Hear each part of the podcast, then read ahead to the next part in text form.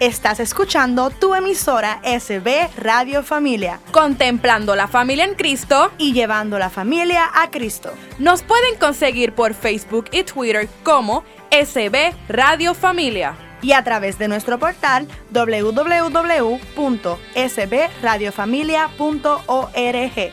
Esto es Radio Familia.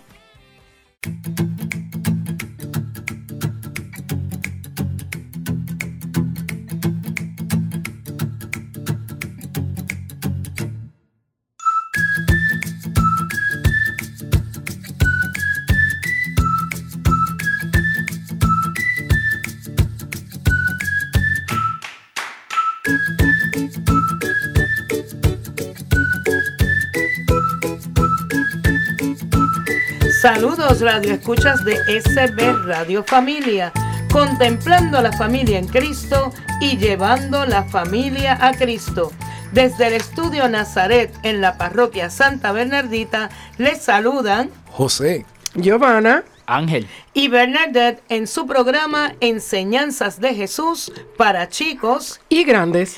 En este programa Tocaremos temas relacionados a la catequesis, cuentos, trivias, canciones, textos bíblicos y mucho más. Esperamos que este compartir sea una experiencia de crecimiento y aprendizaje para todos. Y hoy vamos a estar hablando en nuestro primer segmento sobre la misión de los cristianos.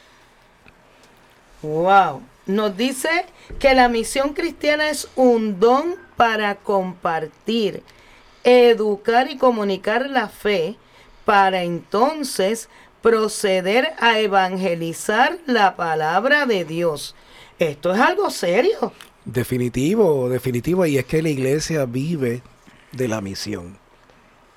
Hay todavía mucha gente que no conoce a Jesucristo y se necesita que ese aspecto de vocación de misión que tiene cada uno de los creyentes y cristianos se avive para que podamos nosotros dar esa buena noticia a todas las personas. Muchas veces pensamos que las misiones es por allá bien lejos, en lugares recónditos donde... Y no, la misión es con el que está al lado tuyo, porque quizás tú trabajas en un lugar en donde hay una persona que no conoce a Jesús y ahí tú puedes hacer misión. Claro, definitivo. ciertamente hay lugares lejos donde se puede hacer misión, pero en mi casa, en mi vecindario, en mi comunidad cercana, yo voy a encontrar lugar para poder llevar a cabo, ¿verdad? una vocación de misión. Y es que todos nosotros los cristianos tenemos eso como parte de la raíz. Eh, todos los cristianos, nadie se puede excluir tenemos una misión.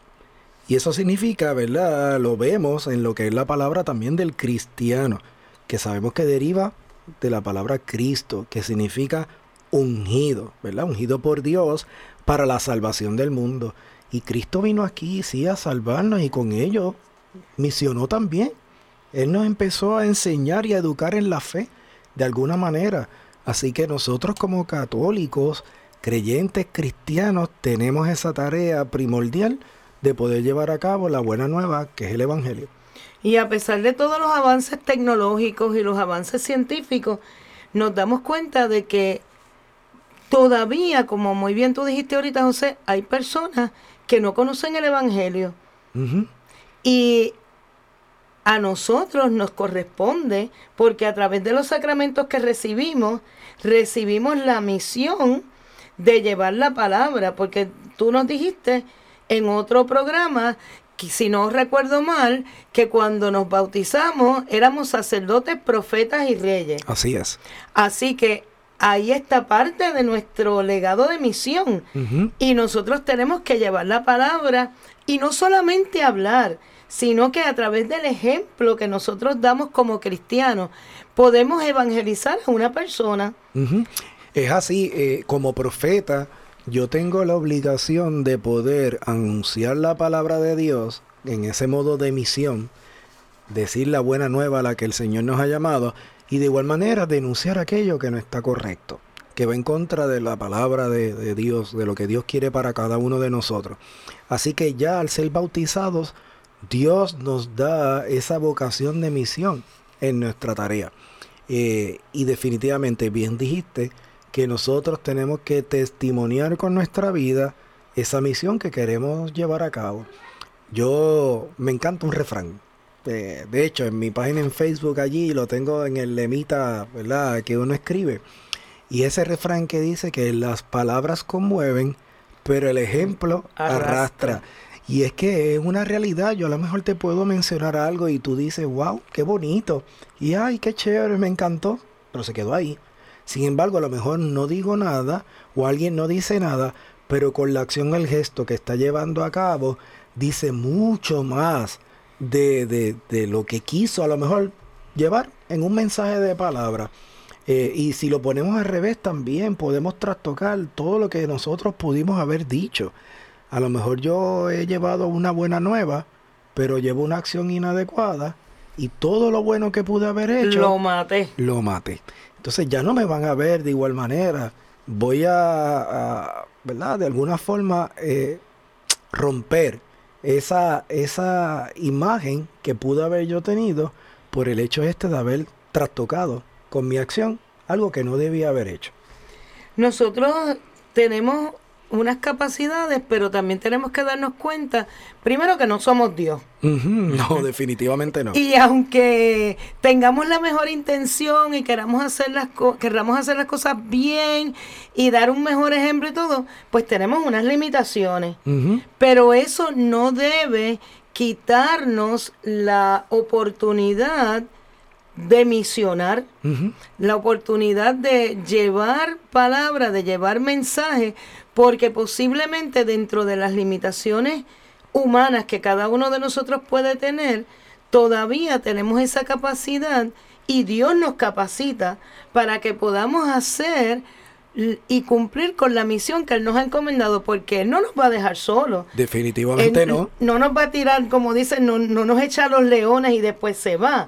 Simplemente, si estamos atentos y estamos a la escucha de su voz, podemos entonces prepararnos y estar eh, listos para poder llevar ese mensaje y poder respaldarlo con la palabra. Siempre es importante pues que oremos, que tengamos nuestra Biblia, que tengamos eh, un encuentro personal, porque tú puedes hablar de Giovanna muy bien. Porque llevan muchos años juntos, se conocen bien, tú sabes lo que a ella le gusta, lo que le molesta, etcétera.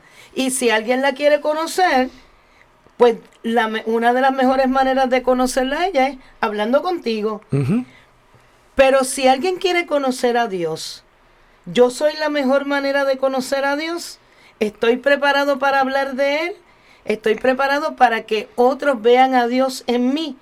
Esa es la misión. Gran tarea, eso es así. Y no es fácil. No, no lo es, pero no es imposible.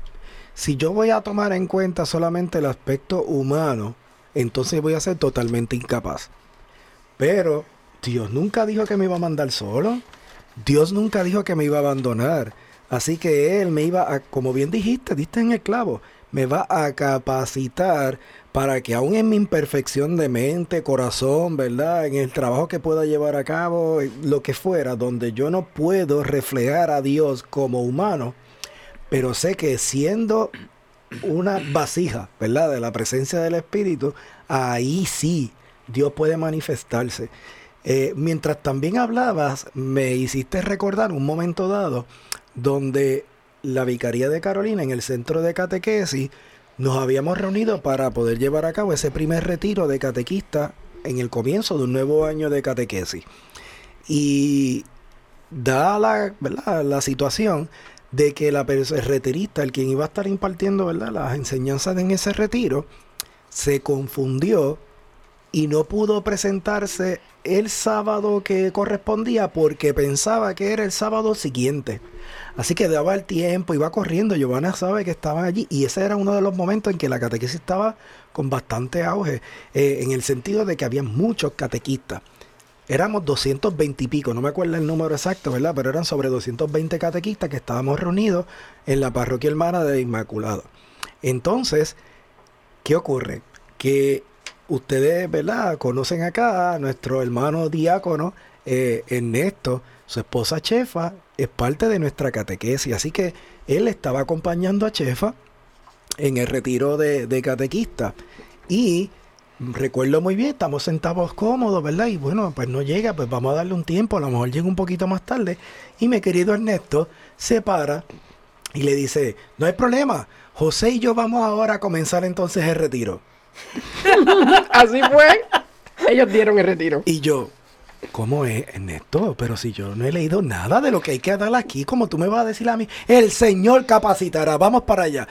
¿Y qué pude haber hecho? Yo pues me tragué la lengua, aguanté los pies y las rodillas porque me temblaba todo. Este, pues está bien, pues vamos para allá. Si tú me preguntas hoy qué dije, ni me acuerdo. Pero yo lo único que sé es que toda aquella gente que estaba allí se Se- fue muy alegre, contento, que qué bueno fue todo. Parecía que se habían preparado todo, todo el tiempo para el retiro. Y la verdad es que ese testimonio que estoy diciendo, lo estoy diciendo jamás en la vida para vanagloriarme, sino todo lo contrario, para dejarme, mira, ahí tienes el mejor ejemplo de que yo no me preparé para nada, así que todo lo que pude haber dicho fue por obra del Espíritu Santo, porque no hay break.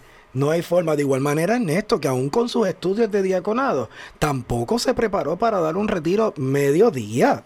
Era mediodía. No era una charla, era un retiro. Pero el Señor es maravilloso. Hay una mamá. cita aquí de un comentario de Juan Pablo, de perdón, del Papa Francisco, que dice que un don que no se puede conservar para uno mismo, o sea, esa evangelización, ese, esa unción que hemos recibido, sino que hay que compartirlo. Si queremos guardarlo solo para nosotros mismos, nos convertiremos en cristianos aislados, estériles y enfermos. Es que es así, una vez tú recibes el Evangelio es imposible que tú te quedes con él. Eso es un ardor que, que va a llegar en tu corazón. Y si, es que, si a ti te gusta mucho una película, tú estás loco por encontrarte alguna una amistad, un familiar o alguien y decir, mira, tienes que ir a ver X película porque está buenísima. O ir a comer en cierto lugar o, o lo que sea. Tú compartes las noticias que son buenas, pues una vez tú conoces lo que es el Evangelio realmente, es natural, es- sale de corazón esa capacidad de misionar porque vas a querer dar la buena nueva. Y si hablamos de los santos modernos, por ejemplo, la Madre Teresa de Calcuta, ¿qué hizo? Pues recibió esa, esa buena nueva, ese mensaje, y lo llevó al, al extremo, al límite, y nos dejó ese mensaje de evangelización. Y así tantos otros que han alcanzado la santidad y que nosotros quizás pensábamos que eso era para gente de antaño, de que, que vivían en unas circunstancias muy extrañas, muy difíciles. Extraordinarias. Pero verdaderamente gente ordinaria que ha convertido su misión en algo extraordinario. Así que todos estamos, pues no sé, eh, debemos estar atentos y llevar ese mensaje de evangelización a todos los lugares. No hay que perder de perspectiva que de todas maneras es importante educar, en, educarnos en nuestra fe, ¿verdad? Porque tenemos que, eh, vamos a darle la parte a Dios, pero también yo voy a poner de mi parte, para que dentro de esa educación también yo pueda aprender a hacerlo parte de mi estilo de vida, para que entre lo que conozco, más lo que yo vivo como testimonio de vida, refleje mi misión de dar la buena noticia. Por eso cuando hablamos en otro programa de la catequesis dijimos que aquel que se siente motivado, pues se prepara, toma un curso de preparación, te- tomamos cursos de seguimiento, compartimos como con otros catequistas para seguirnos formando, vamos a retiros, etcétera. Así que la misión está ahí. Y esa es la trivia de hoy. ¿Cuál es la misión o vocación a la cual todo ser humano está llamado a realizar?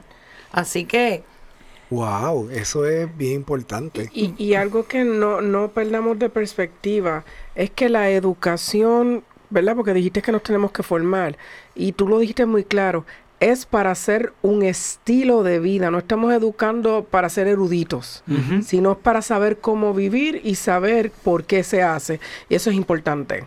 Es y dice que la vida cristiana, la misión es testimonio de vida que ilumina el camino y que trae esperanza y amor.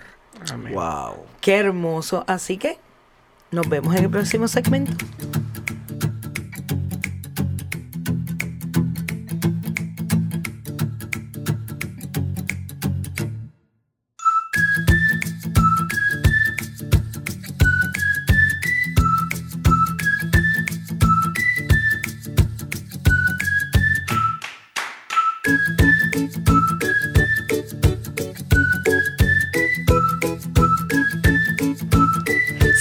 Saludos por aquí a los amigos de SB Radio Familia.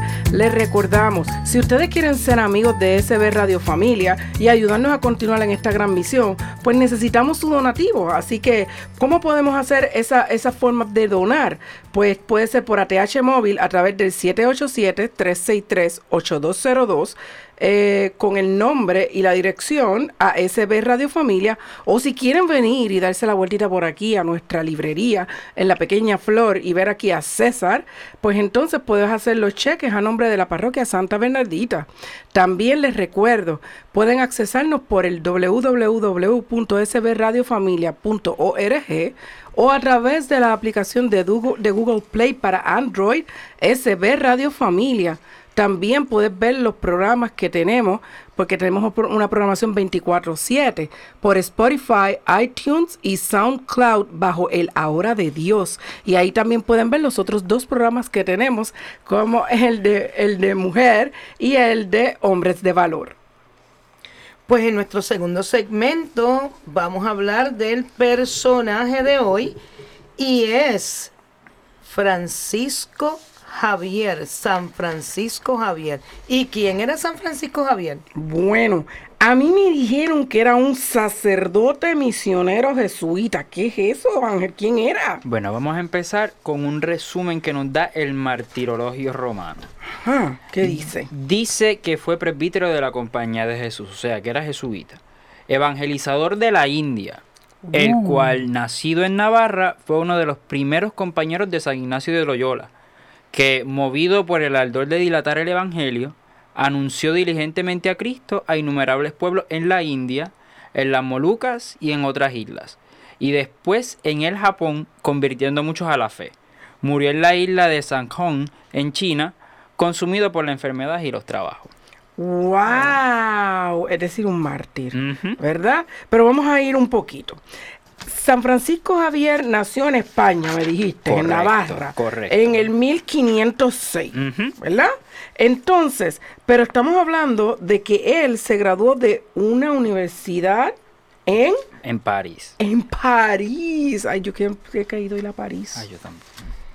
Entonces, en esos años tuvo la fortuna de vivir este compartiendo la habitación con Pedro Fabro, que será este como el jesuita y luego fue beato. Es decir, él que él tuvo con un beato. Sí, él va a estar rodeado de, de santos, después va a estar con San Ignacio de Loyola. Wow, San Ignacio. Palabras mayores, ¿verdad, Ángel? Claro. Y luego incluso este eh, estuvo con él cuando se ordenó, se ordenaron juntos en Ah. Venecia Ajá. y eh, redactaron juntos la- las constituciones de la Compañía de Jesús. Mm, eso es interesante. Ah, una frase que, que Ignacio le dijo fue, un corazón tan grande y un alma tan noble no pueden contenerse con los efímeros honores terrenos. Tu ambición debe ser la gloria que brilla eternamente. Es decir, que San Ignacio reconoce en San Francisco Javier que era una persona sumamente brillante, pero reconoció un hombre de Dios en él. Correcto. Así que eso es bien importante. Wow. Eh, eh, me llama mucho la atención porque lograr ver en una persona que ya respire a santidad es algo que es sumamente significativo. Eh, y yo estoy seguro, rapidito que escuché eso, vino a mi mente personas a las cuales he tenido muy cerquita y que yo digo, Dios mío, esta persona va a llegar al cielo porque respiran santidad. Todos, todos debemos aspirar a eso. Y, y otra cosa, tienes toda la razón, José, y otra cosa que también a mí me llama mucha, este, me llama mucho la atención es que él fue escogido como misionero y delegado pontificio para las colonias portuguesas en la isla, en las este, Indias Orientales. Es decir, que él era misionero. Correcto. Wow, él supo también transmitir y lo que estaban hablando ahorita, este con nosotros compartiendo Bernadette y José, esa misión cristiana él la llevó a cabo muy bien. Este, ¿y qué más podemos decir de, de este santo? Bueno, durante 10 años recorrió India, Malasia, las Molucas y muchas islas que todavía estaban en estado salvaje. Y le- esto es una cita de él. Si no encuentro una barca, iré nadando. Si hubiera en esa isla minas de oro, los cristianos se precipitarían a ella. Pero no hay sino almas para salvar. Wow, él tenía la misión establecida muy bien, o sea, él la conocía. Él no le interesaba bienes materiales, ni oro, ni nada. ¿Qué era lo que él quería? Evangelizar. Muy bien. Llevar esas almas a Dios. Él quería ser, este, él fue modelo sin querer, porque él lo que quería era que Dios fuera el centro de la vida de las personas. Él conoció un Dios, que era lo que ustedes decían ahorita. Él conoció un Dios que para él era tan y tan grande que él no se lo podía quedar, él tenía que dárselos a otro. Y eso es algo que es bonito, algo que nosotros debemos eh, este, imitar. Nos sirve de modelo. Claro. Y al extremo que lo hizo, porque mira, él después fue a, a Japón, que después los que van a seguir llevando a cabo la misión de él sabemos que fueron martirizados cruelmente. Y luego se, se trasladó a China, que no llegó precisamente porque murió. O sea que él dio la vida en búsqueda de evangelizar a aquellos que no conocían a Cristo y nos da un ejemplo de que nosotros en nuestra misión de dar a Cristo a conocer también tenemos que estar dispuestos a darlo todo. Es así, eh, me, me suena curioso cuando mencionaste las islas y, y, y decías que estaban en estado salvaje, dejando ver que obviamente todavía están así como que cruditos. Ajá. Eh, yo creo que nosotros tenemos que poner esa visión en nosotros, en nuestra vida, de igual manera, tomándola como ejemplo, de poder identificar qué comunidades todavía están en ese estado salvaje. Correcto. Ver esas personas que todavía no conocen bien el amor de Dios para que de alguna manera u otra yo pueda servir como instrumento en poder llevar esa buena nueva y comportarme como Juan Bautista, como comportarme como Francisco ahora, Javier, que tomaron su vida eh, y, y la convirtieron en una vela. Ellos se transformaron en una vela de poder dar la luz de Cristo, darlo a conocer, consumiéndose poquito a poco, para que aquellos que no conocían el Evangelio del Señor y ese estilo de vida que Él nos propone, para que así este, lo conocieran y pudieran suscitar en cada una de esas personas lo que nosotros conocemos como un querigma que es ese primer encuentro, ¿verdad? Con el Señor Jesucristo. Así que me parece fascinante todo lo que han comentado hasta el, hasta el momento. Y algo que, que veo aquí que dice que cuando fue canonizado, nada más y nada menos fue canonizado con San Ignacio de Loyola. Felipe Neri, Teresa de Jesús y, e Isidro. Así que, qué, qué maravilla, ¿verdad? E, El, el tener tantos, tantas personas con la misión tan clara y haber alcanzado la santidad todos juntos en esa, en esa, o sea, que todos fueran programados santos en la misma ceremonia. Y uno dice, oye, pero eso era como que un ramillete de bendiciones para, para todos nosotros y un ejemplo a seguir. Porque mire, no es para una gente exclusiva. Todos, todos, todos tenemos la misma misión. Llevar la palabra, evangelizar y ganarnos el cielo. Eso es la, esa es la misión de todos nosotros. Amén, así es. Claro, y, y algo que dijiste, eh, bien importante, es el ramillete. Aunque la salvación es individual y todos reconocemos que la salvación es individual, nosotros siempre decimos que nos vamos a salvar en ramilletes. ¿Por qué? Porque nosotros depende de quien nos rodeemos. Yo siempre digo, mira, yo aunque sea del pelo agarro a alguien y seguimos así, pues nosotros tenemos que ir rodeándonos. Y por eso fue que cuando ahorita este estaba estábamos hablando um, de él, yo digo, mira, ya él tenía un beato también ¿Cómo él llegó a la santidad? Está con San Ignacio, está con el Beato Pedro. O sea, es que él se rodeó de gente que tenía su misma visión de la vida. Y eso es importante.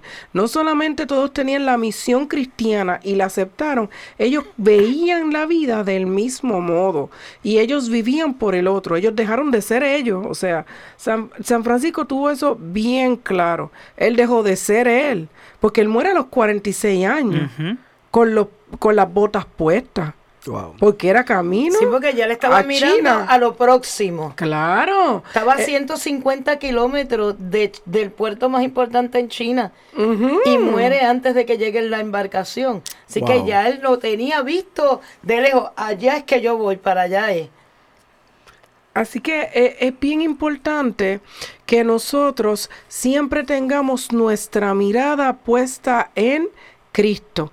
Y nuestra mirada puesta en Cristo no es simplemente nuestra mirada mirando el cielo. Nuestra mirada puesta en Cristo es nuestra mirada puesta en aquel a quien Dios nos pone de frente, aquel a quien Dios nos pone en, en nuestra misión porque todos tenemos una misión, ¿verdad? Pues entonces nosotros no podemos perder eso de perspectiva. Así que nosotros siempre tenemos que estar mirando al otro y nosotros tenemos que estar viendo dónde yo soy necesaria.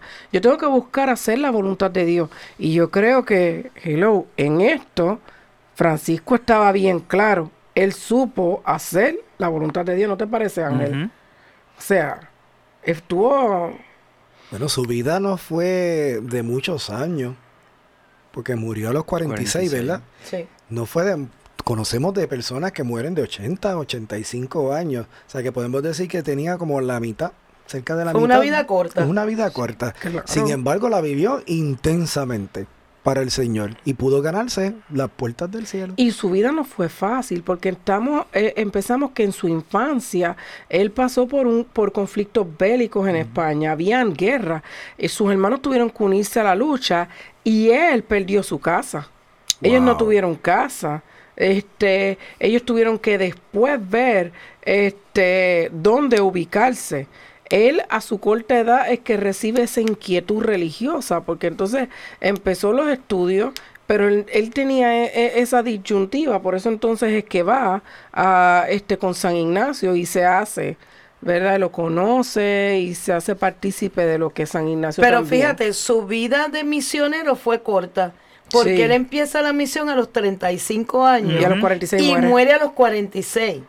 Así que estamos hablando de 11 años de, misión y todo lo que logró lo hizo en ese corto periodo de tiempo, pero lo hizo de una manera tan intensa que entonces logra alcanzar todos los méritos porque verdaderamente él dijo, eh, por aquí es que vamos y esto es lo que vamos a hacer y no importa las circunstancias y como, como leyó en la frase Ángel, si no hay barca me voy nadando. O sea, él estaba claro, claro en cuál era su misión y que como fuera, de la manera en que tuviera que hacerlo, él iba a lograr cumplir con el cometido que Dios había puesto en su corazón.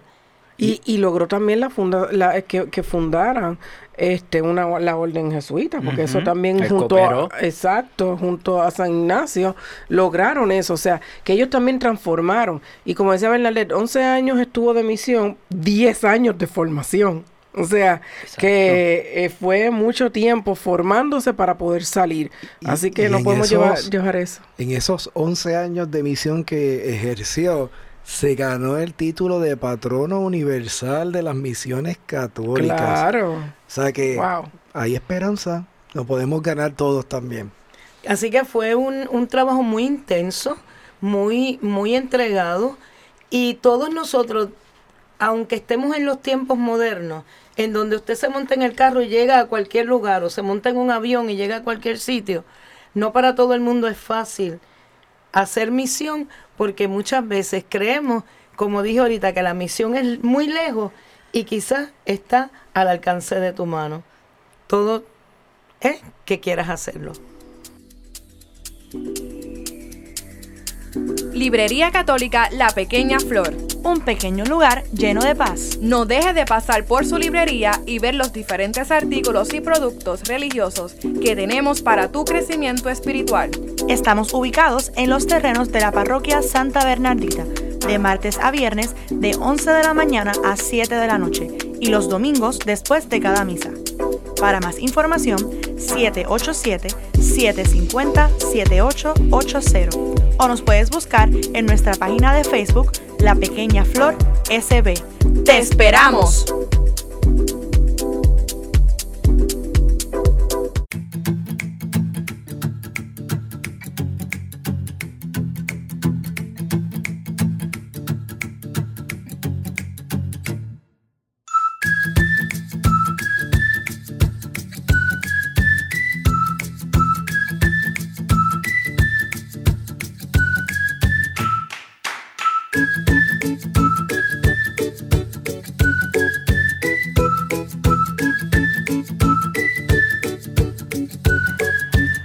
Nuestro tercer segmento de enseñanzas de Jesús para chicos y grandes tenemos nuestro tema de catequesis y hoy es uno muy, muy importante porque vamos a hablar sobre la Biblia. Necesario, necesario que la conozcamos porque esa es la historia de la salvación. Ahí está contenido, pero Giovanni es la experta aquí, vamos a dejarla. Bueno, no, experta, experta no. Es que me gusta, es algo que me gusta. Y dentro de la catequesis me toca dar el grupo de Postcomunión 1 y es enseñarle a los chicos como que este amor por la Biblia para, para que eh, ellos quieran leerla, para que sepan algo, ¿verdad? Y, y no, no queden como ignorantes, sino que sepan que es la Biblia, sepan las diferencias de ella y puedan leerla. Eso es lo que, lo que percibimos. Pero la Biblia es el libro más leído, porque por más que digamos, por, vamos por generaciones y a través de todo el mundo, la Biblia contiene cultura, civilización, historia que todo el mundo quiere, quiere saber y mucha gente quiere probar. Porque entonces, tú sabes, hay que someterla. Es verdad que cuando Josué y los filisteos separó el día, un, eh, separó este, el mundo un día, y científicamente está probado que fue así. Así que son cosas que en la Biblia uno tiene que ver, que el arca de Noé existió, no existió, eso es posible, no es posible. Ah, pero ya encontraron este, partes del arca de Noé. Es decir, que lo hemos, lo hemos visto y la ciencia no está tan aparte como queremos hacer ver. Así es. Y sino que sabe que eh, este puede probarlo. Pero la Biblia nos narra la historia de Dios con su pueblo, porque eso es lo que, lo que nos hace la Biblia. La Biblia se, se, dice que es una colección de libros sagrados. Son unos libros que realmente son escritos por agiógrafos, que es como se llaman a los autores de la Biblia, porque son inspirados por Dios. Ellos lo escriben, pero se lo inspira Dios. Así que es palabra sagrada. O sea que la Biblia es una biblioteca. De es una biblioteca, una colección de libros. Muy bien. Viene de biblios. Biblion, que en griego significa colección de libros. Eso Wow. es así. Este, nosotros como cristianos católicos sabemos, tenemos la certeza que la Biblia es palabra de Dios, que la Biblia es real, que la, que la Biblia me va a ayudar a mí a fortalecer y a crecer también en mi fe. Que Amén. eso es bien importante. Porque de esa manera Dios también se comunica conmigo. Dios también me muestra su voluntad y Dios también me, me muestra mi misión aquí. Así que es bien importante nosotros ir leyendo la Biblia. La Biblia nos, nos da testimonio de otras personas. A través de la Biblia nosotros vemos que hay gente común que pudo ser igual que yo y cómo se desarrolló en su vida esa, esas personas. Así que yo digo, wow, yo soy así, pero tengo todavía esperanza de que Dios haga en mí y pueda hacer. Mira, podemos poner un ejemplo con los mismos apóstoles. No todos eran santos. este, no desde todo era principio. pinche sancrino, No. como dice el refrán. ¿Quién era Mateo? ¿Un cobrador? De impuestos. Y hacía sus trampitas. hacían sus trampitas, eso lo hacían los cobradores de impuestos, eso pasa. Así que yo, yo siempre este, le- les digo que a través de la Biblia nosotros vamos conociendo mejores cosas. La Biblia se divide en dos grandes partes, ¿verdad, José? Así es, y las conocemos, es bastante común esto. Está el Antiguo Testamento y el Nuevo Testamento. ¿Y qué significa la palabra testamento? Uy, Dios mío. ¿Tú me puedes decir?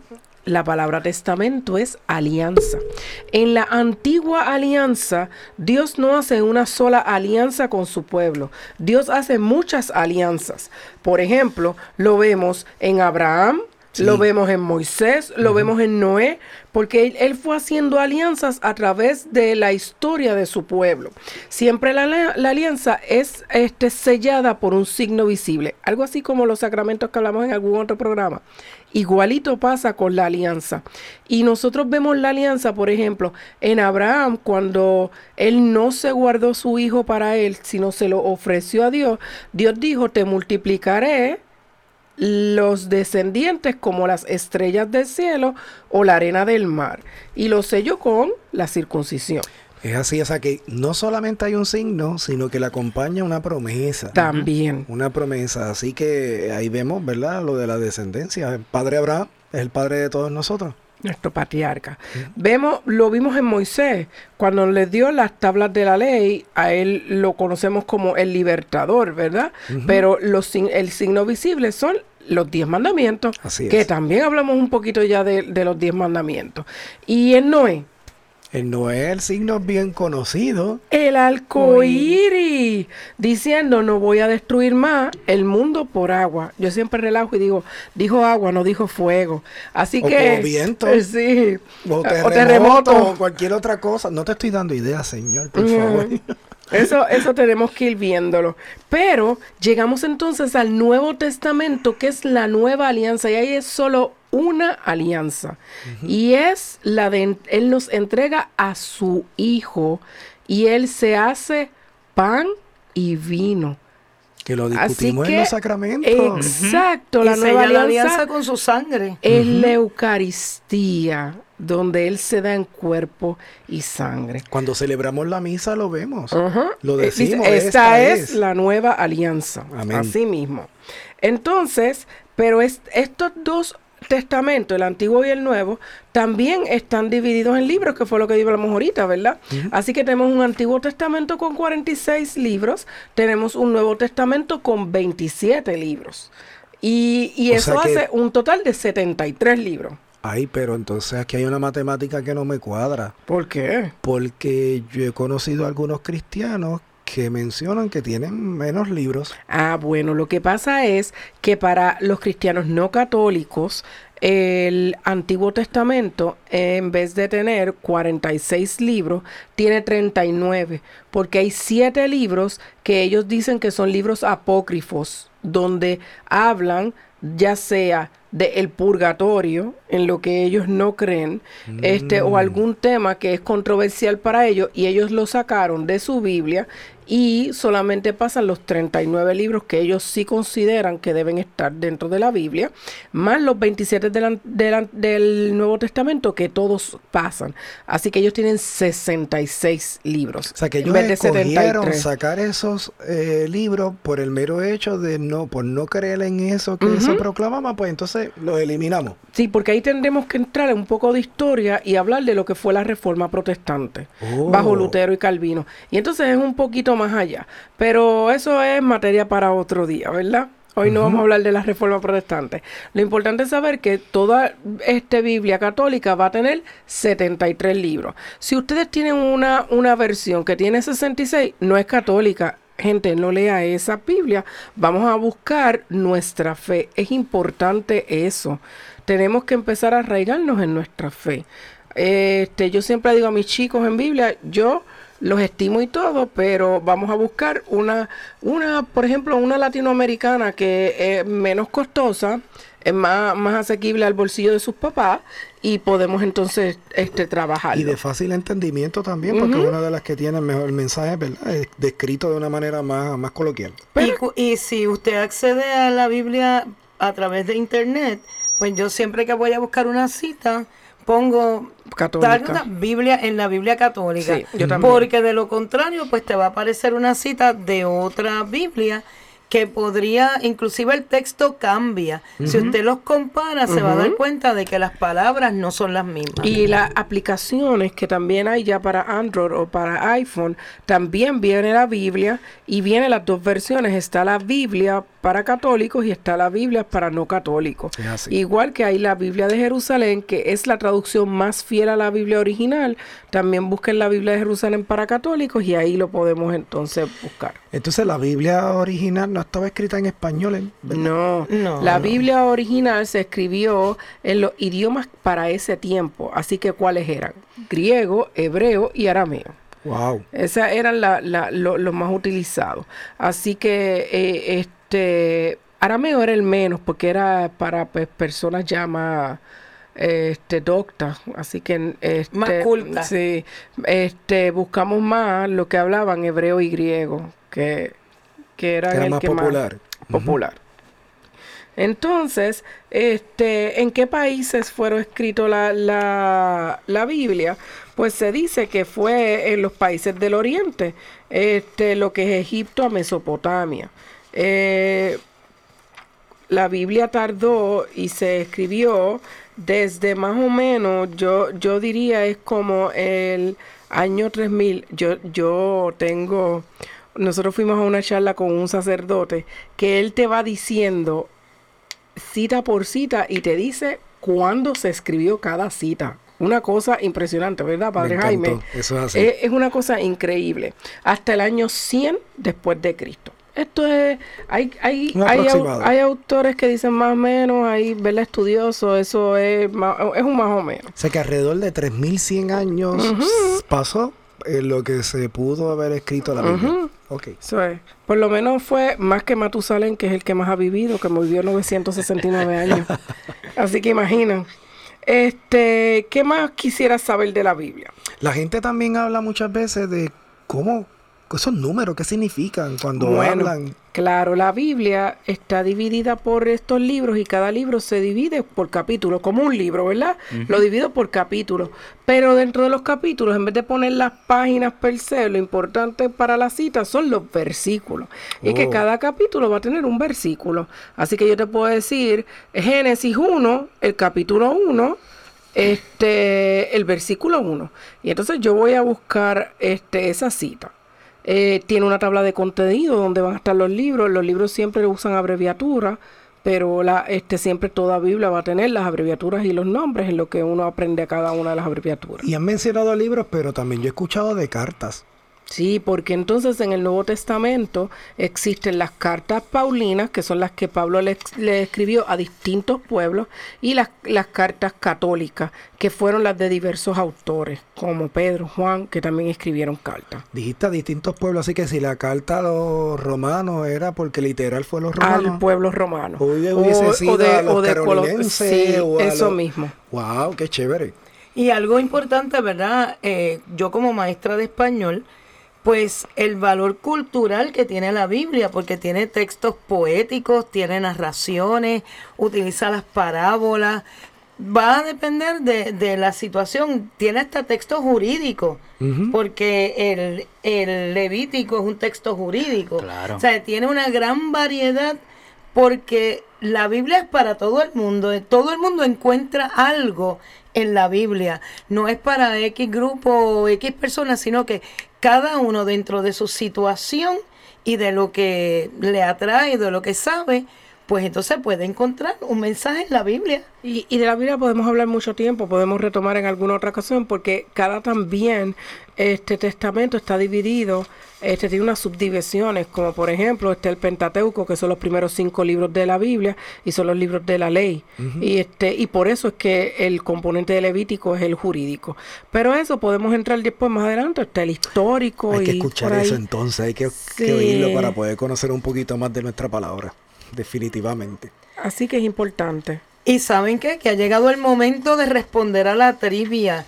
La misión o vocación a la que todos estamos llamados es cuál? A ser santos. La santidad, eso Es- mismo. César, César, a ser santos. Sin, Sin santidad, santidad, nadie verá al Señor. Así Tienes es, que aprender eso. Nos vemos en nuestro próximo segmento.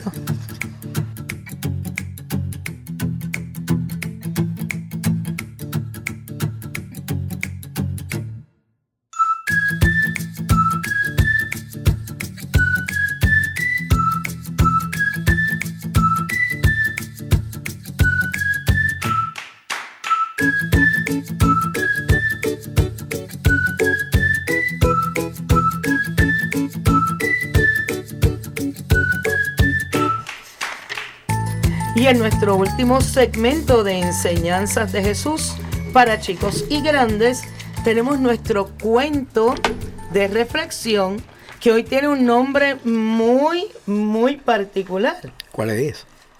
Dios está mal hecho. Ay, ¿cómo va a ser? Wow, ¿cómo es eso? raro, ¿verdad? Eso fue lo que me pusieron. Dios está mal hecho, Ángel. Pues vamos a ver de qué se trata. Vamos a ver de qué se trata. Ok.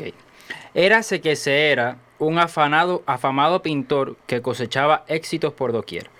Un día se encontró con una inesperada visita. Estimado y célebre artista, los canónigos de la catedral, reunidos en capítulo extraordinario, han ponderado su arte, calificándolo de muy inspirado y hasta espiritual, expresó enfáticamente el portavoz. El pintor se limitó a esbozar una leve sonrisa y a inclinar reverentemente su testa. El cabildo, pues, desea proponer usted que tenga a bien ejecutar un fresco en la capilla de la reconciliación de nuestra catedral metropolitana. No sé si soy digno, acotó el artista. Estamos seguros que será una creación para admiración de generaciones venideras. Acepte un consejo. Previamente a poner manos a la obra, observe a la gente antes y después de su confesión, y haga usted mucha oración. Hubo mutua aceptación.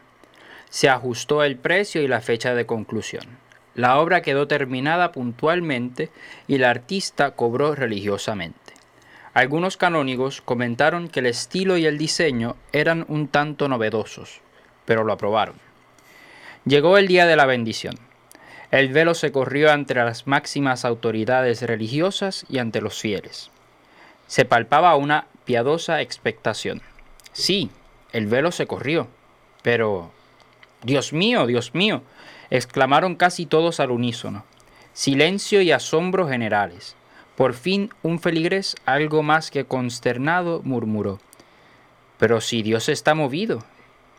Todos clavaron sus ojos en el pintor como demandando una explicación, quien con estoica serenidad defendió su obra.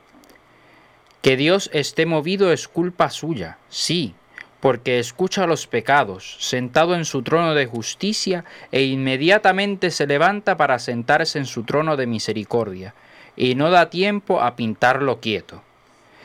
Y además, Dios está mal hecho, prorrumpió otro feligrés más que descontento. De nuevo se defendió el artista. De eso nada. La culpa la tiene Dios, que tiene un brazo el doble de largo que el otro. Y para mayor ilustración precisó como si fuese un cicerone. Contemplen, contemplen. El brazo más largo es el de la misericordia, casi el doble que el otro, el de la justicia. Wow. Qué bueno que Dios está mal hecho. Ay, yo ahora tomo. Gracias a Dios. Yo creo- Gracias a Dios que está mal hecho. Bien lo has dicho. eh, me recordó esto, la anécdota de Sor Faustina era quien, ¿verdad? Tenía estos coloquios con Jesús Y en un momento dado le, le detuvo la inquietud por saber dónde estaba eh, Judas. Después de haberlo entregado, después de haber pasado, ¿verdad? Por ese momento que debe haber sido horrible, después de haberlo hecho, haber reflexionado en ese, ¿verdad? Instante. Dios mío, yo entregué a Jesucristo, que lo besé, que comí con él, que compartí no sé cuánto tiempo en esas caminatas de poder enseñar así a tantos pueblos. Y yo lo entregué por unas monedas. Eh, la, la, culpa tiene que haber sido horrible. De hecho, tan horrible fue que, que le impulsó a, a él, ¿verdad? privarse de la vida. Suicidarse. Eh, y obviamente, pues nosotros sabemos que si en un momento yo muero en pecado, no voy a tener la puerta inmediatamente abierta para el cielo. Y sabiendo esto, pues Faustina le preguntó a Jesús eh, que dónde estaba Judas. Y su respuesta fue lo que me hizo recordar el cuento reflexivo, donde, donde Jesús le dijo, ay, si la gente supiera, abusarían de mi misericordia. Con, con, esa palabra, bueno, a buen entendedor, ¿verdad? Pocas palabras bastan. eh, sin embargo, no nos debemos recostar en esa misericordia del Señor, porque el brazo justo existe, no es que está manco. el brazo justo está ahí. Así que Dios es misericordioso, pero también es justo. Y, y cada cual va a recoger según lo que trabaja en su vida. Eh, pero es bueno saber que, que más abunda la parte misericordiosa en Dios que, que esa parte de justicia, la cual a veces vemos negativamente, pero a fin de cuentas sabemos que es buena. Porque la justicia es buena también. Claro. La justicia bien llevada es buena. Definitivamente. O sea, la justicia, redundando, la justicia justa es buena. Porque lamentablemente, y eso lo sabemos a, a lo largo de la historia de la humanidad, siempre hay quienes han tomado la justicia pues de su lado o en su mano y no ha sido justa. Pero, pero esta historia de, de que Dios está mal hecho es que nosotros también queremos que Dios juzgue como nosotros juzgamos. O sea, queremos que Dios vea las cosas como nosotros las vemos. y en lugar de nosotros ver las cosas como Dios las ve, que es lo correcto. Pero nuestra mente, nuestro ser es tan pequeño. Estamos limitados. Eh, la limitación es tan grande que eh, jamás vamos a poder ver las cosas como Dios las ve. Y quizás eh, Ángel me hace algo y yo pues lo perdono, pero siempre le guardo esa espinita, ¿verdad? Y como que no lo voy a tratar igual porque él no me trató bien. Pero Dios tiene una capacidad tan inmensa de amar que si Ángel le falla a Dios y se arrepiente, ya para Dios eso no existe. Dios tiene esa capacidad de borrar completamente la, la, la falta, porque Él dice que un corazón arrepentido, eh, eh, Él se derrite ante un corazón arrepentido. Y nosotros eso no lo podemos entender en nuestra capacidad humana, ¿verdad?